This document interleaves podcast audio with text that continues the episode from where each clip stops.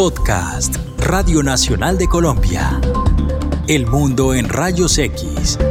Un análisis de la coyuntura internacional en voz de sus propios protagonistas y de expertos, con Carlos Alberto Chica. Bienvenidas y bienvenidos. Soy Carlos Alberto Chica. Les saludo desde la Radio Nacional de Colombia. En la producción periodística, Melisa San Miguel y Valentina Vázquez. En la producción sonora, Santiago Lozano.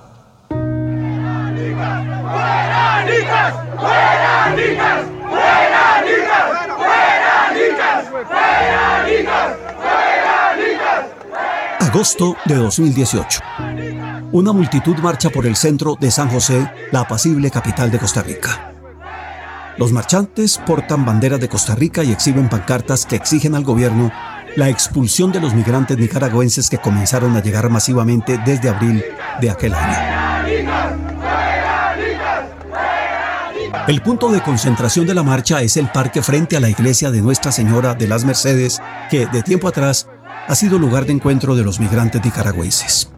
En entrevista con el portal Confidencial Nicaragua, el párroco explicaba que el parque se tornó en escenario del rebusque para la sobrevivencia y en una dolorosa expresión de la crisis económica y social, no solo de Costa Rica, sino también de toda la región centroamericana.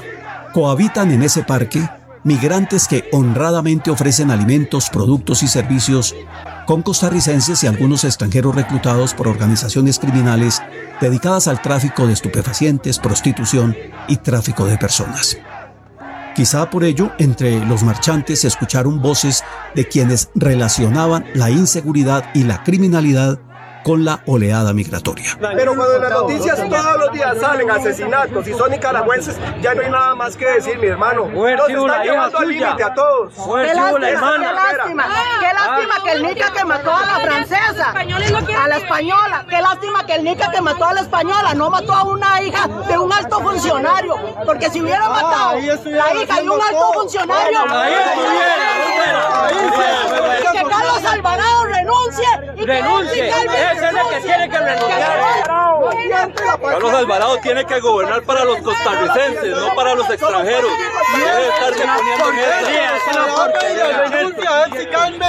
A estas voces exigiendo la renuncia de Carlos Alvarado, el presidente de Costa Rica, se sumaban la de quienes consideraban blandengue el control policial contra los migrantes y les pedían a los agentes que les entregaran sus uniformes para revestirse de autoridad y hacer ellos la tarea. los uniformes y nosotros los sacamos. Nosotros los vamos a sacar, denos los uniformes, nada más. Sí, como lo escucharon, uno le pedía a la policía que les entregaran los uniformes y con ellos puestos comenzarían a sacar a los nicaragüenses del territorio de Costa Rica. Costa Rica, musitaba, es la tierra de nuestros padres y abuelos. Otro afirmaba que las autoridades debían hacerse matar para preservar a Costa Rica como una nación libre. Un tercero acotaba, Costa Rica es de los ticos. El cuarto, alterado, vociferaba que el presidente no servía para nada porque no estaba echando de Costa Rica a todos esos hijueputas. Y el quinto amenazaba con una revolución y le exigía al gobierno que actuara si no quería llevarlos al límite. En declaraciones a la voz de América divulgadas también por CB24 Noticias Centroamérica, el ministro de Seguridad desvirtuaba el vínculo que en la calle se hacía entre migrantes, delincuencia e inseguridad. Le voy a decir que desde el año 2012 Costa Rica viene aumentando sus tasas en homicidios, en delitos contra la propiedad y la proyección es sostenida y es la misma desde hace eh, seis años.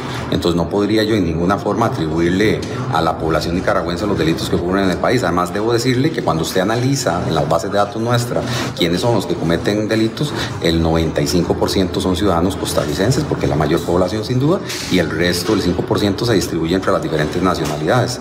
Entonces creo que esos son algún nivel de desinformación, ciertamente extranjeros que cometen delitos, pero algún nivel de desinformación donde eh, quieren hacer ver a esta población como la responsable de todos los delitos y no es así. En los carteles y pancartas que una y otra vez los manifestantes enseñaban a los camarógrafos de televisión y a reporteros gráficos, se leían mensajes como estos. No hay cama para tanta gente. Ya estamos en crisis migratoria por la violencia de Nicaragua. Pan, estudio, trabajo y ayuda social con prioridad nacional. Primero los de casa.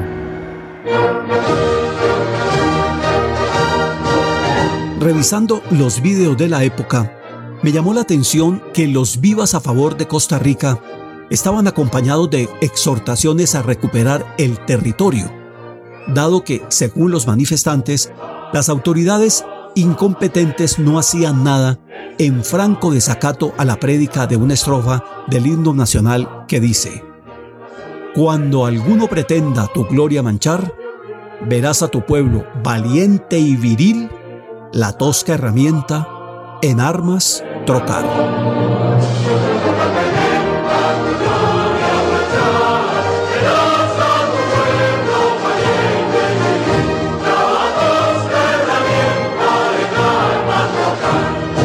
Ese mensaje entre nacionalista y xenófobo reforzaba los rumores que corrían de boca en boca como estos que documentaba un reportero de CB24 Noticias Centroamérica. Costa Rica es un país libre. Usted, señor presidente Carlos Alvarado, usted sabe que esto que está pasando está mal. Aquí hay familias de esta migración masiva Vea, estamos con desempleo. El costarricense, las becas dicen que se las están dando a los nicaragüenses, las viviendas, todas las oportunidades se las están dando a los nicaragüenses. No tenemos ningún problema contra ellos. Ellos son buenos trabajadores, pero que Queremos que el gobierno de Costa Rica vuelva los ojos hacia los tipos. Se están olvidando de nosotros. Hay mujeres que no tienen trabajo, que están solas, que no tienen entrada, que tienen hijos, quieren llevar a sus hijos a la universidad, no les dan acceso a las becas. La caja del seguro me tiene quebrado y es increíble que a los nicaragüenses les regalen todo, porque todos se los regalan y a nosotros nos están hundiendo. Y, es, y esto que el gobierno está haciendo, abrir las fronteras de par en par, es una injusticia. Tengo amigos nicaragüenses, tengo familia nicaragüense también.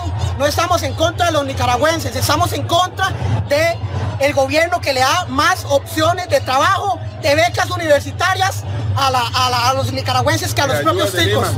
Becas para los niños, tienen mujeres embarazadas a parir, tienen seguro los chiquitos hasta 18 años. ¿Y qué pasa con, los, la, con la gente tica? La manifestación terminó con disturbios. El parque fue cerrado al público durante dos días. La policía detuvo a 44 personas, cuatro con cargos penales y el resto por contravenciones al código policial. Según el ministro de Seguridad, unos detenidos pertenecían a las llamadas barras, algunos a grupos con ideologías nazis y otros a organizaciones criminales con antecedentes judiciales por porte de armas y delitos contra la propiedad. Las autoridades confiscaron 13 armas blancas y 8 bombas Molotov dentro de un maletín. Un hallazgo considerado excepcional en el contexto de Costa Rica. En respuesta al episodio xenófobo, decía el presidente Alvarado. Todo costarricense conoce el rostro de estas personas nicaragüenses, sea un obrero o un guarda, una empleada doméstica, un estudiante o un empresario. Hoy recibimos en nuestro país personas, algunas heridas, que se sienten en riesgo y otras incluso perseguidas y que por su condición de vulnerabilidad buscan refugio o un espacio de paz en nuestro país. La gran mayoría de los migrantes que llegan a nuestro país son personas de bien, buscan opciones de empleo y distintas formas de contribuir con la sociedad. Sin embargo, les garantizo que toda persona que no cumpla con este perfil y represente un riesgo para la seguridad nacional o que no se sujete a la ley costarricense, no se le permitirá ingresar al país o será deportada de forma expedita. Hago un llamado a la calma, a la paz, a actuar con prudencia, a no caer en provocaciones o llamados al odio. He seleccionado esta historia para comenzar nuestro encuentro de hoy por tres razones. La primera razón es que Apenas 48 horas después de la marcha xenófoba del 18 de agosto, siete expresidentes de Costa Rica divulgaron un comunicado conjunto en el que afirmaron. Perversos intereses pueden estar tratando de destruir nuestra armonía y de asusar el odio y la xenofobia. No permitamos caer en la tentación. Nuestros vecinos nicaragüenses han colaborado con el progreso nacional. El odio y la xenofobia degradan a las personas y han llevado a la guerra a muchas naciones causando muerte y destrucción. El espíritu generoso, amable y cordial de los costarricenses es antagónico con esos sentimientos. Para resolver nuestros problemas requerimos vivir en paz. No permitamos que se ponga en riesgo nuestra vida fraterna. El mundo en rayos X. La segunda razón para ocuparnos del caso costarricense es que, además del pronunciamiento de los siete expresidentes, Oscar Arias, Rafael Ángel Calderón, José María Figueres, Abel Pacheco, Miguel Ángel Rodríguez, Luis Guillermo Rivera y Laura Chinchilla, hubo marchas de repudio a la xenofobia y al odio contra los migrantes. Los participantes y las organizaciones promotoras incentivaron el porte de banderas de los dos países, Costa Rica y Nicaragua, y la proclama de mensajes como estos. En Costa Rica la solidaridad es más. En Costa Rica acogemos a todos los pueblos del mundo. Nadie es 100% tico. Ningún ser humano es ilegal. Todos somos hermanos en una misma tierra. Pura vida, bienvenidos. Ni las balas ni los fusiles podrán detener la democracia. Hombro con hombro, mano con mano, ticos y ticas somos hermanos. Que todos tengan tierras como tienen el aire. Así resumía el espíritu de esa convocatoria el reconocido actor, abogado y productor costarricense Gustavo Rojas, quien por cierto acababa de asumir la dirección de la Compañía Nacional de Teatro de Costa Rica.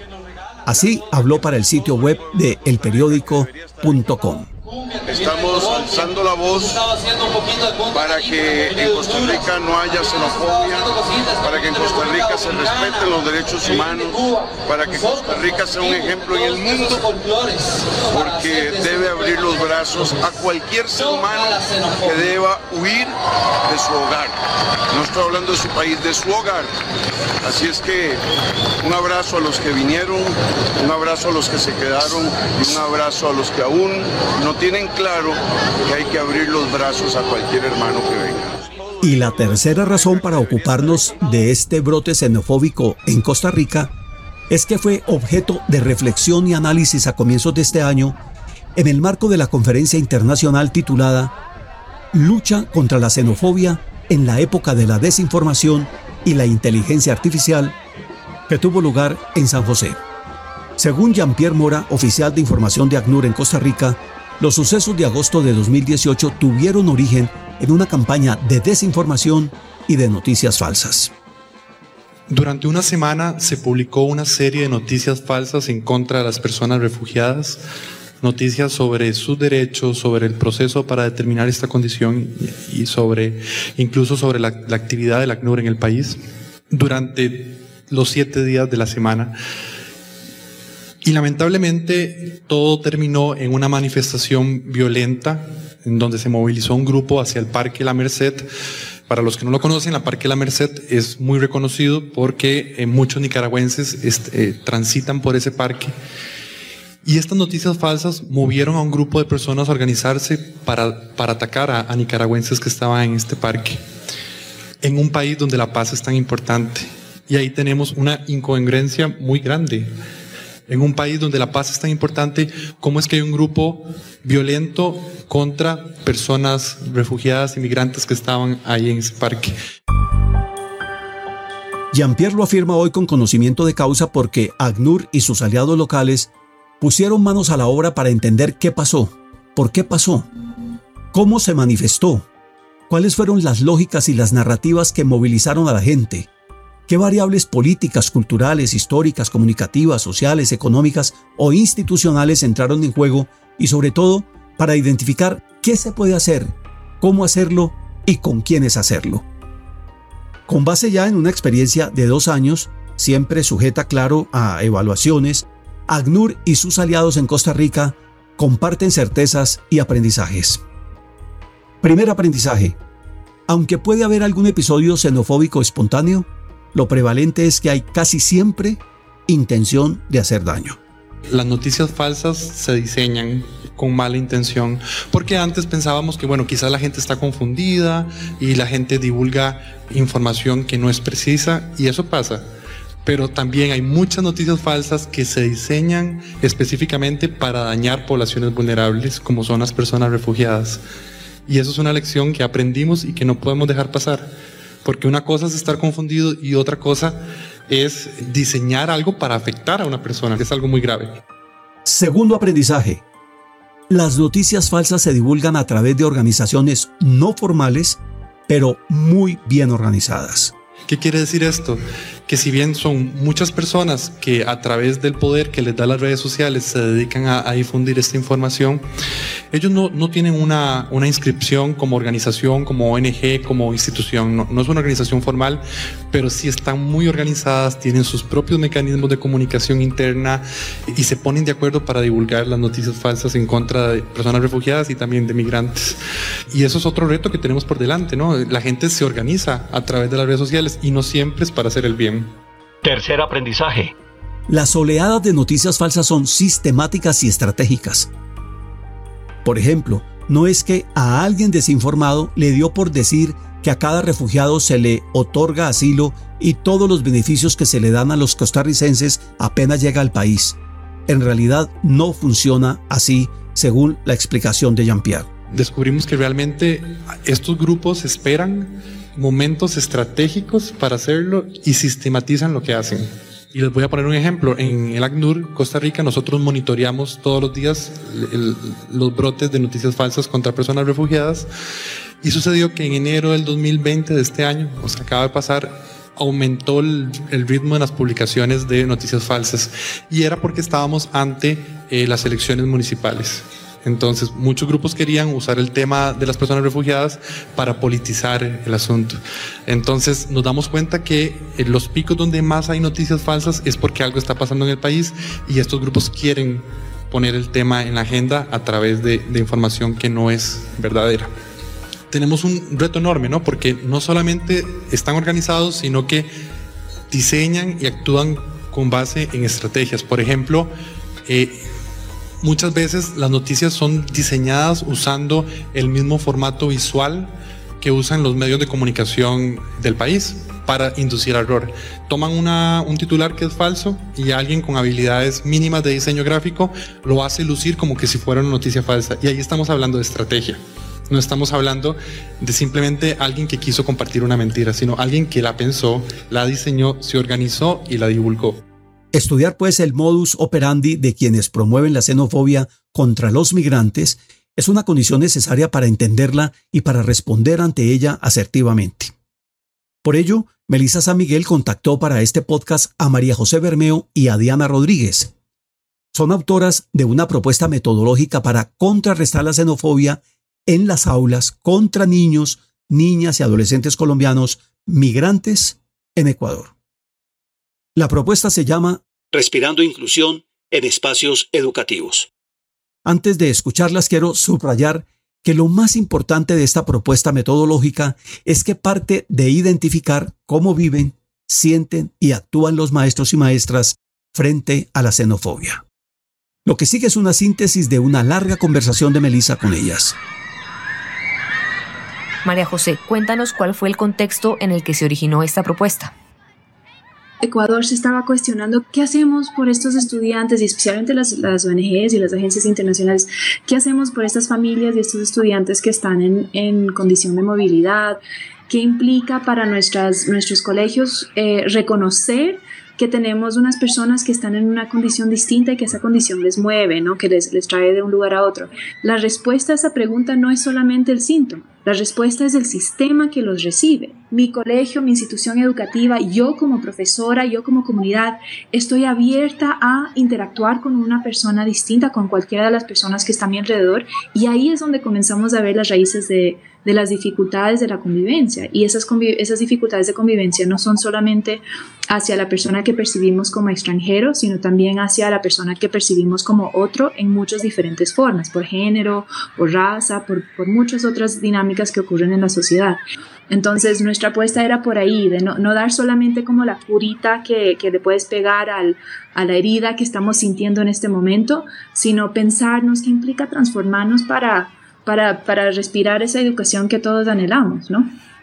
Diana, y yo me imagino que esto de respirar inclusión no es una tarea fácil, especialmente por los estereotipos que alimenta la sociedad reiteradamente. En tu opinión, ¿cómo se construyen esos prejuicios? Esto como consecuencia de las novelas colombianas y su alta circulación en América Latina, los niños, las niñas y los jóvenes colombianos eran vistos como narcotraficantes, guerrilleros y las niñas en particular como prostitutas. Entonces eran marcadas por la forma de su cuerpo, normalmente dentro de la zona andina, los profesores decían que, que, los niños colombianos hablaban demasiado, que las niñas colombianas eran muy, que articulaban muchísimo, que hablaban muchísimo y que eso las hacía indisciplinadas y desordenadas y que les desordenaban el salón. También comentarios de tono racista, también eh, comentarios pues como estos xenófobos, pero también en contra de género esa discriminación se da cuando se traen diferentes variables de, la identidad de esa persona, se unen y se condensan en un comentario que va directo al corazón. O sea, eran comentarios, yo me acuerdo de estar entrevistando eh, niños que habían salido de Cali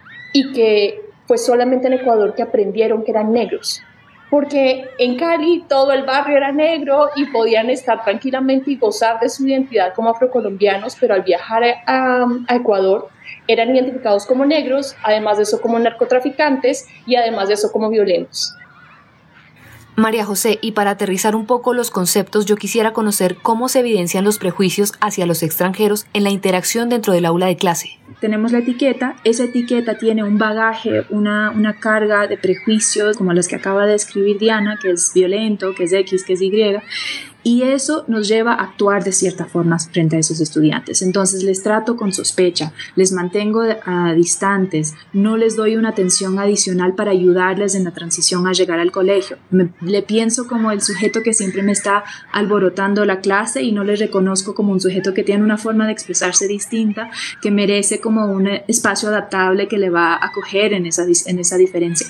Entonces como que yo creo que es importante reconocernos como como profesores en esa tendencia a verle a través de etiquetas y que esas etiquetas nos llevan a ciertos comportamientos excluyentes. Y, y, a la vez que podríamos ir transformando, que es un poco lo que nosotros, es decir, no hay que ver solamente el, el, potencial negativo que tiene el ambiente educativo, sino también el potencial increíblemente transformador que tiene. Es decir, hay profesores que realmente hacen una diferencia para esos chicos que llegan a un lugar nuevo, en un momento de crisis, eh, con muchas incertidumbres, etc. Entonces, eh, viéndole desde esas dos miradas, pero yo creo que eso, eso lo veíamos, las dos trabajamos en colegios en, en Ecuador y lo veíamos repetirse y la verdad es que lo, lo veo repetirse hasta ahora en otros contextos. Estuve leyendo su manual metodológico y me llamó mucho la atención que ustedes hablan de cuatro ejes principales para una educación integral. Los clasifican como identidad, diversidad, justicia y cambio social. Pero ¿cuál fue el método para aplicar estos valores? Nos pusimos a reflexionar, bueno, ¿cuál es el, el primer paso en ese ejercicio? El primer paso era la autorreflexión, es decir, un paso institucional, mirarnos como institución y de ahí sí las prácticas pedagógicas que podemos tener. La invitación que hace es cómo yo eh, entiendo y gozo mi propia identidad, la reconozco como múltiple y luego cómo yo le miro al otro con ese mismo, esa misma forma de entenderle, que también es un otro lleno de diversidades, lleno de diferentes identidades y en ese ejercicio de valorarnos y de permitirnos vivir en plenitud, ahí sí analizar cómo es que nuestras eh, prácticas, nuestras instituciones, nuestras formas de relacionarnos pueden estar generando lo contrario, que no estemos valorando y gozando esa diversidad. Entonces, voy por ejes, ¿no? Entonces, la identidad, la diversidad, luego esta noción de justicia, que es poder identificar cuándo se está cometiendo injusticias, cómo están saliendo esas prácticas discriminatorias para poder llegar al último eje, que es el cambio social, que es cómo las podemos transformar. Mientras las escuchaba me acordé de una frase que dijo el profesor y escritor estadounidense Stephen Covey. Tus actos siempre hablan más alto y más claro que tus palabras, y aunque sabemos que es cierto, creo que no siempre acompañamos los grandes lemas o discursos con acciones concretas. ¿Cómo se llevan los ideales pedagógicos a la práctica en los colegios, Diana? Las dos, a través de nuestras carreras, hemos estado en muchísimos talleres de formación para docentes donde se les pide que repitan las palabras mágicas. Las palabras mágicas son inclusión, vino a la discriminación, calidad educativa, excelencia educativa. Y hemos visto a los profesores regurgitar las mismas palabras que salen de las políticas públicas, pero eso no implica un cambio en la práctica docente. Y María José fue la cabeza detrás del primer componente al decir, no, tenemos que entrarle directamente al docente, a que él se mire a sí mismo, porque si no, no va a lograr ver por dónde va el cambio. Y Diana, desde tu experiencia, ¿qué implica para un niño o una niña adaptarse a otra cultura, especialmente si no se sienten bienvenidos? Lo que más me sorprendió era todo el trabajo emocional extra que esos niños debían hacer para poder navegar cosas que eran muy sencillas. Mejor dicho, no entendí cuál era la tarea y acercarse al profesor para que le explicara qué era la tarea era difícil para el niño y le, exigía un montón de paciencia, esfuerzo y saber que se estaba exponiendo a ser maltratado. Entonces, ¿por qué vamos a crear en un salón de clase las condiciones para que ciertos niños tengan que hacer más trabajo emocional de lo que, de lo que realmente merece una tarea? Vi el trabajo extra, vi la frustración y la sensación de ser excluido, decir, yo, yo no nací acá, yo no soy de acá, eh, no puedo ser de acá, me fascinaba cuando me decían, le voy a hablar ecuatoriano. Entonces, claro, como yo era colombiana, entonces conmigo hablaban colombiano, entonces después me decían, pero venga, le muestro cómo le hablo a mi profesor o cómo les hablo a mis amigos. Y entonces, claro, cambiaban el acento para que por lo menos en ciertas interacciones no tuvieran que lidiar con esa, con esa discriminación que implicaba el, pues, la diferente entonación que tenemos. Diana, yo siempre he creído que el aula de clase debería ser un lugar en el que florecen el amor por el conocimiento y el respeto a la diferencia. Con el panorama actual que tenemos, ¿es posible aplicar esta visión en los colegios? Algo que a mí me preocupa del material es que no tiene el contenido para hablar de migración en el aula de clase. Mejor dicho, tenemos que traer el tema de migración a, nuestro currículo y tenemos que hacerlo desde una perspectiva crítica que permita que los estudiantes se den cuenta que no es la culpa del individuo, sino que hay unos factores estructurales que están empujando no a uno, sino a miles de personas fuera de sus comunidades y que están atrapados en una red de, relaciones internacionales que es, que es muy complicada, pero que no quiere decir que no la podemos trabajar y entender en el aula de clase. Entonces, a mí me encantaría poder agregarle ese componente para que lo trabajaran profesores no solamente de ciencias sociales, porque normalmente pensamos que los de ciencias sociales pueden solucionarlo todo, pero que desde, desde diferentes disciplinas se pudieran trabajar esos temas. Eh, y se hicieran de forma natural, no con una cátedra del Día del, Migrante ni con un día excepcional, sino dentro del día a día de la escuela que se pudiera hablar de eso. Finalmente, Carlos, aunque esta metodología fue planeada hace unos años para escuelas en el Ecuador, las autoras resaltan que los cuatro valores se mantienen y que podrían aplicarse en nuestro contexto. Independientemente de las fronteras, la identidad, la diversidad, la justicia y el cambio social son valores universales. De la experiencia que nos acaban de compartir María José Bermeo y Diana Rodríguez sobre xenofobia en las escuelas del Ecuador contra niños, niñas y adolescentes de Colombia, me impresionó mucho el relato sobre los estereotipos que se construyen a partir de las telenovelas producidas aquí en Colombia. Narcotraficantes, guerrilleros o prostitutas en el caso de las mujeres adolescentes. Y cómo no, muy doloroso también ese relato sobre cómo los niños y niñas de Colombia imitan el acento de los ecuatorianos en las poblaciones de acogida para mimetizar su origen colombiano. Dicho esto, les invito a que volvamos a la conferencia internacional Lucha contra la xenofobia en la época de la desinformación y la inteligencia artificial. Lo que sigue es una síntesis de la intervención de Irene Quiñones. Ella es la gerente de políticas públicas de Facebook para Centroamérica y México. Estuvo hablando sobre las acciones que se han venido tomando para combatir la xenofobia, el odio y el racismo desde esa red social. La primera de esas acciones es eliminar contenidos explícitos sobre trata de personas y los discursos de odio. Respecto al tráfico de personas es súper importante mencionar que lo que eliminamos es la oferta de trata, la oferta de ayudar a una persona a cruzar ilegalmente a otro país. Según esta vocera de Facebook, no todo comentario que parezca incendiario o cause incomodidad es un discurso de odio. En este contexto, discurso de odio, nosotros lo manejamos como un ataque a una persona, a un grupo de personas en base a una categoría protegida. Raza, etnia, nacionalidad, religión, orientación sexual, género, sexo, identidad de género, discapacidad o enfermedad grave y estatus migratorio. Entonces, claro que no permitimos el discurso de odio en Facebook cuando cae en esta definición, porque crea un ambiente de intimidación y de exclusión. Ahora, ¿qué es un ataque? Un ataque eh, nosotros también lo, lo definimos como lenguaje deshumanizante cuando se hace referencia a una persona que pertenece a esas categorías protegidas como animales, se hace comparaciones con animales, con criminales, expresiones de inferioridad o desprecio o cuando hay insultos que ya sabemos que demuestran esa sensación de inferioridad de la otra persona. Otra acción impulsada por Facebook es lo que llaman moderar contenidos. Moderar contenido y sobre todo en discurso de odio es muy difícil. ¿Por qué? Porque depende mucho del contexto. No es lo mismo, por ejemplo, que veamos una publicación de una noticia que está haciendo ataque a los migrantes que una publicación que lo que está haciendo es condenar o no es lo mismo compartir eh, esa noticia que trae discurso de odio para generar conciencia sobre lo que está sucediendo.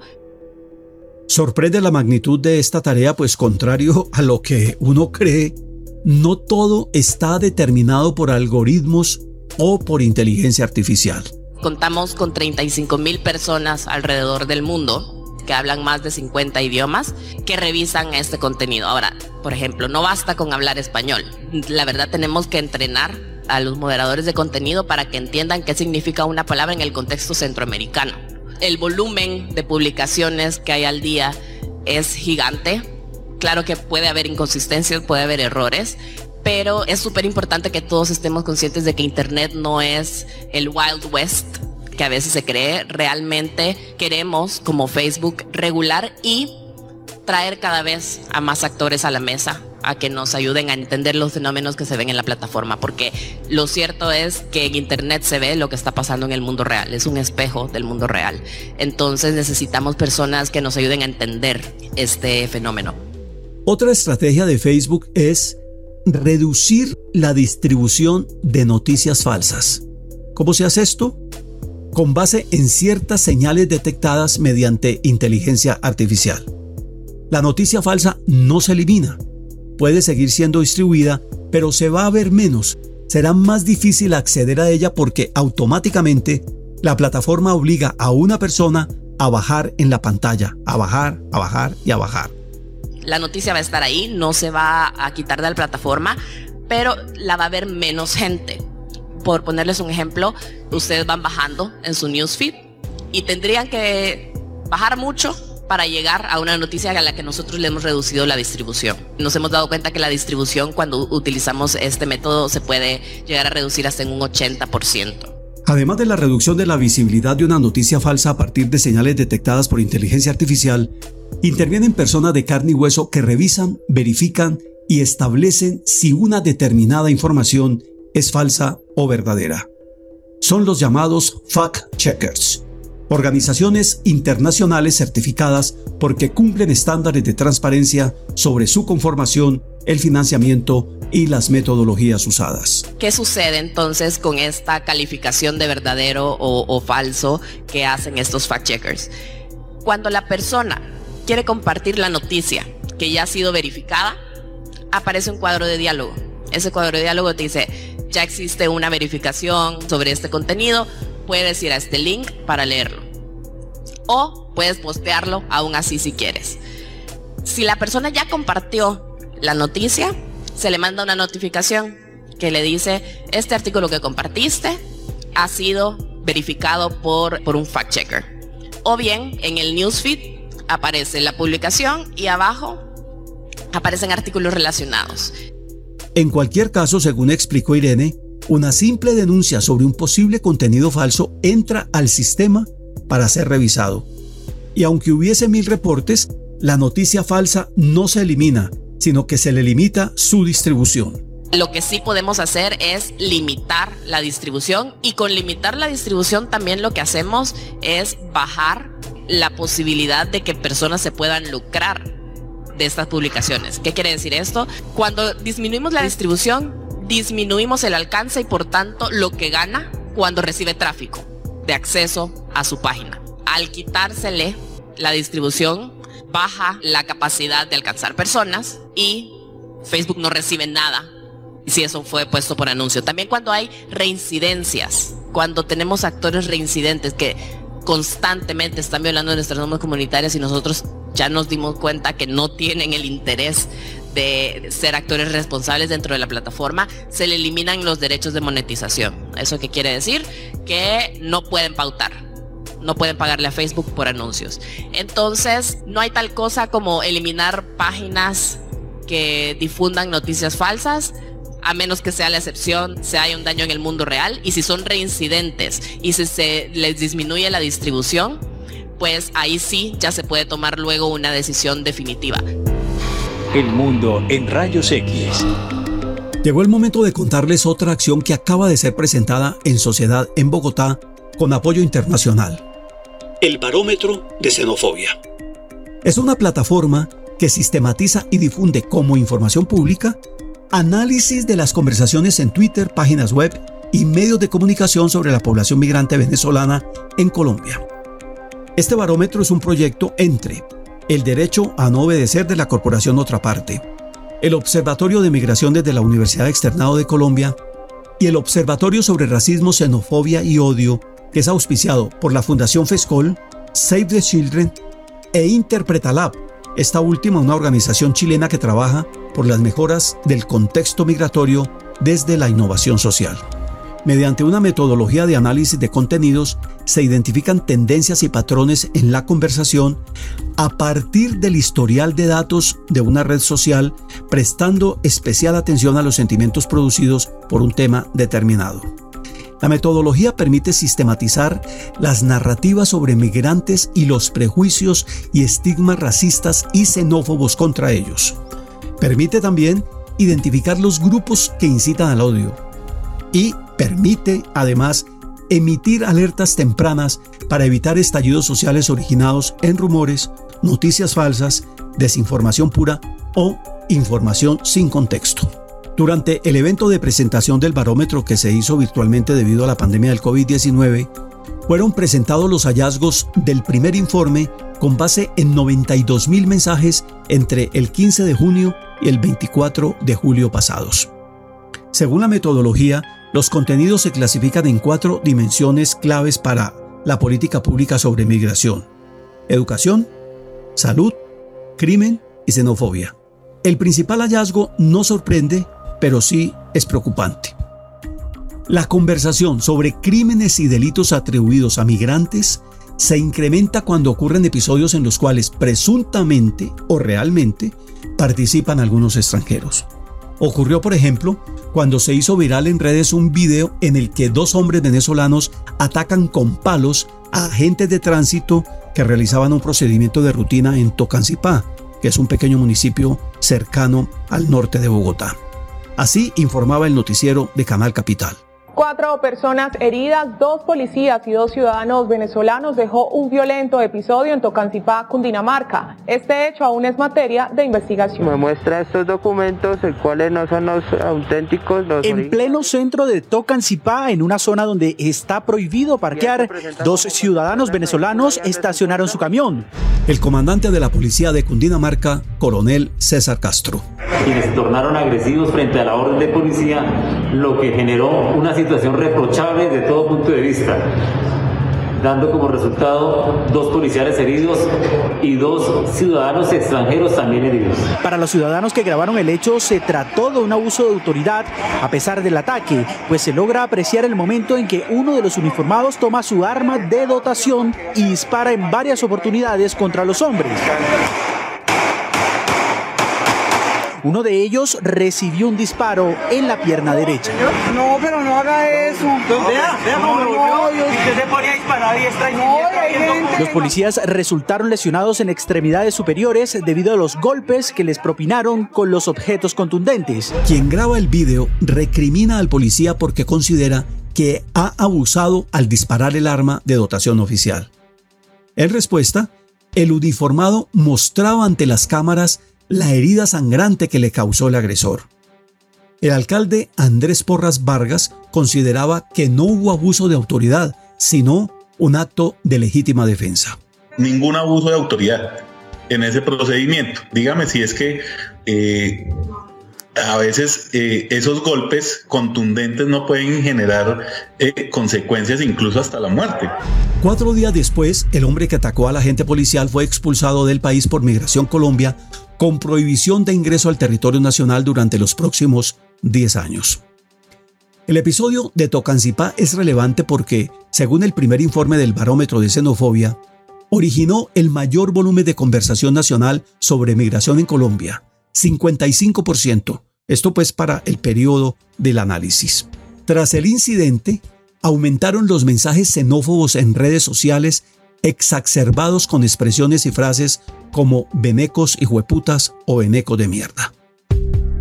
Julio Dali docente investigador de la Facultad de Economía de la Universidad Externado de Colombia. Y vemos que, a excepción del pico que tiene la conversación sobre salud justo cuando empieza la cuarentena, la conversación sobre seguridad es la que representa un mayor volumen en todo el periodo de estudio. Es decir, aquellas conversaciones que hacen referencia sobre migración relacionado a eventos de crimen, eventos de seguridad, eh, eventos de inseguridad, son aquellas que mueven eh, más la conversación en línea sobre migración. Lo mismo aconteció, recordemos, durante las protestas en el último trimestre de 2019. En algunas de esas protestas ocurrieron enfrentamientos violentos con la policía y actos vandálicos, durante los cuales fueron detenidos y expulsados del país unos pocos venezolanos. En 2019, el origen y el liderazgo de esas protestas, que coincidían en el tiempo con las de varios países de la región, fueron atribuidos por reconocidos líderes del partido de gobierno, dirigentes empresariales y autoridades civiles de alto rango a un plan internacional concertado supuestamente entre movimientos y organizaciones de izquierda con los gobiernos de Cuba y Venezuela. En septiembre pasado, hubo nuevas marchas en varias ciudades de Colombia, esta vez contra los abusos policiales y la muerte violenta de un abogado debido a golpes y choques eléctricos por parte de dos agentes que lo habían detenido en una riña callejera. Ese episodio fue grabado y difundido en redes sociales. Varias de esas marchas y concentraciones tuvieron lugar frente a sedes policiales y también esas marchas y concentraciones terminaron en actos vandálicos. De nuevo, volvió a escalarse en las redes sociales la agresión contra los migrantes venezolanos, pero esta vez con un repertorio más amplio. Por ejemplo, venecos de mierda, venecos maduristas, venezolanos quemando, venezolanos hijos de puta, invasión veneca, puro veneco, malparidos venecos. Julio Dali. A medida que aumenta la cantidad de mensajes que asociaban a migrantes venezolanos con temas de seguridad y protestas, también aumentaba la conversación con insultos y frases negativas hacia los migrantes en línea. ¿Qué sucedió? Lo que sucedió es que empezaron a existir, empezaron a, subirse videos que, que asociaban a los venezolanos o a migrantes venezolanos con hechos violentos en las protestas. Y eso empezó a despertar una cantidad de mensajes xenófobos en línea. Y esto genera preocupación porque hay mensajes que pueden representar una vulneración a los derechos a los venezolanos y que pueden hacer un llamado a la acción en contra de venezolanos. Nosotros logramos identificar cómo cambian estos mensajes en tiempo real. Es decir, logramos identificar si la conversación sobre xenofobia o la conversación sobre la vulneración de ciertos tipos de derechos aumenta de una manera inesperada y eso nos permite generar una alerta. Alerta que enviamos a tomadores de decisiones de manera oportuna o a personas en los territorios para que puedan enterarse de manera temprana sobre estos cambios en conversación y puedan generar una acción correspondiente. Laura Gil, uruguaya nacionalizada en Colombia y víctima muchas veces ella misma de agresiones en redes sociales, también participó en la presentación del barómetro de xenofobia. Ella es analista internacional y directora de Diálogos y Estrategias. Creo que una de las principales causas de la xenofobia es el mensaje de que los migrantes están asociados con la delincuencia. Y si uno mira la evidencia, eso no es así. Eh, el Migration Policy Institute y Brookings sacaron, acaban de sacar un informe donde han analizado en Chile, Perú y Colombia porcentajes de migrantes eh, que han sido acusados o que están presos por eh, delitos en sus países de recepción. Y en los tres casos, las cifras son menores, a veces mucho menores a lo que representan en términos de población. ¿Por qué se atribuye ahora la criminalidad a los migrantes venezolanos en particular? Pues a mí me quedó sonando y mucho lo que apenas anunció María Paula Martínez, directora en Colombia de Save the Children. Estas conversaciones nos permitirán igualmente eh, prender cierto tipo de alarmas, ¿no? Cuando este tipo de, actos xenofóbicos o de pensamientos o de conciencia social se active. En estos tres años de respuesta humanitaria hemos visto en muchas noticias cómo eh, el conflicto armado en Colombia pareció eh, invisibilizarse y de pronto todos los actos delictivos se le atribuían a la población migrante. Retomo a Laura Hill porque puso un pie de página al informe del Migration Policy Institute y del Brooklyn Institute. A su juicio, en el caso de Colombia, en delitos menores, en ciertas zonas, sí hay un aumento de eh, delincuencia, pero también dicen que es en esas zonas donde hay un aumento de delincuencia de delitos menores, no delitos violentos, son los lugares donde hay mayores tasas de desempleo de la población migrante. Y el informe sugiere que estamos hablando de un escenario en que se están dando estos delitos menores porque no somos capaces de responder con mayor empleo para esos migrantes. El tema que plantea Laura no es de poca monta.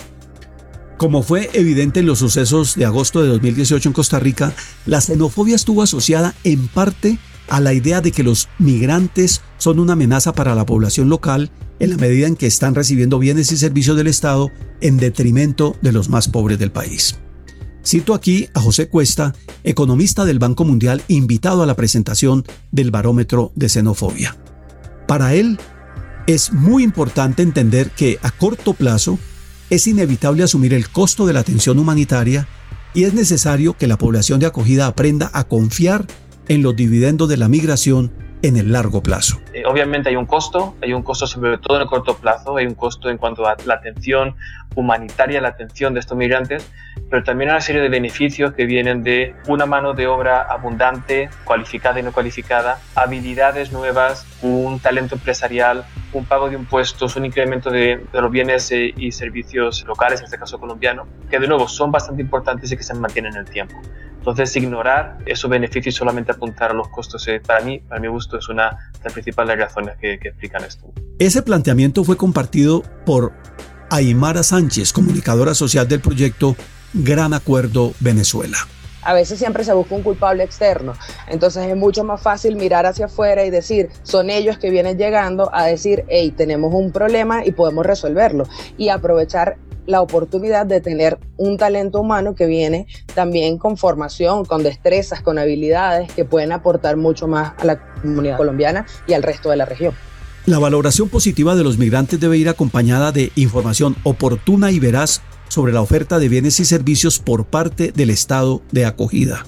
Al fin y al cabo, esa oferta es la que propicia condiciones para acceder formalmente al mercado laboral, mejorar el nivel de vida con dignidad y aportar a la sociedad en el largo plazo. En particular, hablando del gobierno colombiano, permisos como el permiso especial de permanencia y luego la adaptabilidad de ese mismo permiso. Una sola vez se hizo con el, censo RAM, que se hizo el registro administrativo de migrantes venezolanos para aquellos que no podían estar identificados correctamente con el pasaporte debido a las dificultades que presenta Venezuela para poder brindarle estos documentos a los nacionales y el, están en estudio y en evaluación el PEP educativo. Son maneras de acceso. Hay muchos migrantes que han podido acceder de esta manera a, a laborar de manera formal y eso les ha permitido poder entonces eh, tener otro tipo de calidad de vida y aportar de otras maneras a la integración en la sociedad colombiana y eso es algo que se celebra. Fue José Cuesta, el economista del Banco Mundial, quien hizo explícita la relación entre xenofobia y la negación de derechos por parte de un Estado a los migrantes. Cuando el Estado falla en protegerlos, genera un triple déficit, jurídico, social y económico. Una sociedad xenófoba es una sociedad donde se reduce la cohesión social, la inclusión social, donde se aumenta la exclusión y donde en definitiva, si este grupo de personas sobre el cual se ejerce esta xenofobia es un grupo grande en magnitud, lo que estamos haciendo es una sociedad más desigual e injusta. Y finalmente, como mencioné anteriormente, eh, la xenofobia es ineficiente desde el punto de vista económico. No estamos permitiendo que un grupo importante de la sociedad pueda explotar, en el buen sentido de la palabra, su capital humano, no pueda aportar a la prosperidad del país y la evidencia que hay en otros sitios, eh, no solamente de efectos eh, en América Latina, sino en otras partes del mundo, es que estos efectos pueden ser importantes. Ahora bien, que el Estado asuma la atención humanitaria con apoyo de agentes privados, organizaciones no gubernamentales, agencias humanitarias y organismos de cooperación internacional no riñe con campañas y estrategias de innovación social, sensibilización y pedagogía social. Tal es el caso, entre muchas otras, de la campaña Tu bandera es mi bandera, liderada por Derecho a no obedecer. El propósito de la campaña es incentivar procesos de integración social y cultural entre los migrantes provenientes de Venezuela, los colombianos retornados desde el vecino país y entre los migrantes y refugiados con las comunidades de acogida mediante acciones artísticas y culturales, espacios de conversación y estrategias masivas de comunicación. Lo explica Alejandro Dali, coordinador nacional de El Derecho a No Obedecer. Esto fue, por ejemplo, Rostros de la Migración que hicimos en el Puente Internacional Simón Bolívar. La siguiente se llama Aquí cabemos todos, en la que instalamos 300 zapatos de caminantes venezolanos en la Plaza Bolívar de Bogotá para pedirnos a nosotros como sociedad colombiana que nos pongamos en los zapatos de las personas migrantes. Y por último, más recientemente, la acción Si el virus rompe fronteras porque las queremos fortalecer. En cualquier caso, el punto de partida debe ser el reconocimiento de que la xenofobia existe entre nosotros y la voluntad política para erradicarla. Laura Gil. El primer desafío que tenemos con la xenofobia es poder decirnos a nosotros mismos cuándo la vemos y cuándo la estamos cometiendo, cuándo estamos dando manifestaciones de xenofobia. Y les digo por una razón muy sencilla aquí la gente cree que la xenofobia es lo que hay allá en Europa y que acá todas estas manifestaciones que estamos viendo no tienen nada que ver con la xenofobia. Entonces me parece que este es el primer reto que tenemos, de poder reconocerla, de decir, sí, eso es xenofobia. El mundo en rayos X. Retomo la conferencia internacional sobre lucha contra la xenofobia en la época de la desinformación y la inteligencia artificial. Destaco cómo la oficina de ACNUR en Costa Rica puso manos a la obra confrontando a quienes propagan noticias falsas sobre los migrantes y la oferta de bienes y servicios para ellos y al mismo tiempo promueven la xenofobia y los discursos de odio. De manera metódica, desde agosto de 2018, se comenzó a monitorearlas y a entender cómo funcionan esos grupos, a tal punto que han podido predecir la ocurrencia de brotes de noticias falsas y por tanto han tenido tiempo para preparar con antelación las respuestas más adecuadas. Jean-Pierre Mora, oficial de comunicaciones de ACNUR en Costa Rica. Desarrollamos un mecanismo de respuesta rápida, activamos un protocolo de prensa, se le daba prioridad a aquellas que querían abordar noticias falsas. ¿Por qué? Porque si las personas no tienen el otro lado de la moneda, que posiblemente es más verídico, entonces es muy fácil creerse la noticia falsa. Y, nuestra prioridad es ofrecerle a los costarricenses y a, las personas que viven en Costa Rica la, verdad y los datos técnicos. Entonces le dimos prioridad a través de, de este protocolo de prensa y los periodistas encontraron en el ACNUR un aliado para combatir las noticias falsas, porque ya saben que el ACNUR les va a contestar tan rápido como ellos quieren y como el fenómeno amerita. Establecimos alianzas con dos iniciativas de fact-checking, de periodismo de verificación de datos, que son No Coma Cuento de la Nación y también Doble Check de la UCR. Eh, ellos saben que en el ACNUR encuentran un aliado y siempre les mandamos la información para contradecir las noticias falsas. ¿Y por qué esto fue importante? Porque la gente empezó a usar estos enlaces para contestar a los comentarios con las noticias falsas. Entonces la gente tenía un recurso para decir, no, eso no es cierto, no se crean eso, acá hay otra versión. Como ven, es mucho lo que puede hacerse para consolidar una estrategia de cero tolerancia con la xenofobia. Y aunque se está haciendo mucho, los de hoy son apenas unos pocos ejemplos, falta mucho por hacer de cara a la magnitud del daño que la xenofobia causa en los migrantes y refugiados, pero también en los países de acogida y en los valores de la democracia. Creo que hoy ha ganado más sentido la definición que hicimos sobre la xenofobia en un episodio anterior, cuando dijimos, la xenofobia es una depredadora de vidas y libertades. Agrego ahora, la xenofobia destruye opciones de vida. Me despido con El Terruño, poema de Jacques Prévert que descubre lo que le puede pasar a un migrante al regresar a su lugar de origen si el daño de nuestros estigmas y prejuicios lo han encarcelado en vida para siempre. Dice el poema. Tras haber cometido algunas fechorías, un bretón regresa a su terruño. Pasea delante de las fábricas. No reconoce a nadie. Nadie lo reconoce. Está muy triste. Entra en una crepería para comer crepes, mas no logra comerlos. Algo le impide tragarlos. Paga, sale, enciende un cigarrillo, pero no puede fumar. Hay algo en su cabeza, algo malo. Cada vez está más triste. Y de pronto empieza a recordar. Alguien le dijo cuando era pequeño, terminarás en el cadalso. Y durante años no se atrevió nunca a hacer nada, ni siquiera a cruzar la calle, ni siquiera a hacerse a la mar. Nada de nada. Lo recuerda. Termina así nuestro encuentro de hoy. Gracias por acompañarnos. Les espero en el próximo episodio de El Mundo en Rayos X de la Radio Nacional de Colombia. Gracias por confiar en nosotros. Hasta la próxima. Soy Carlos Alberto Chica.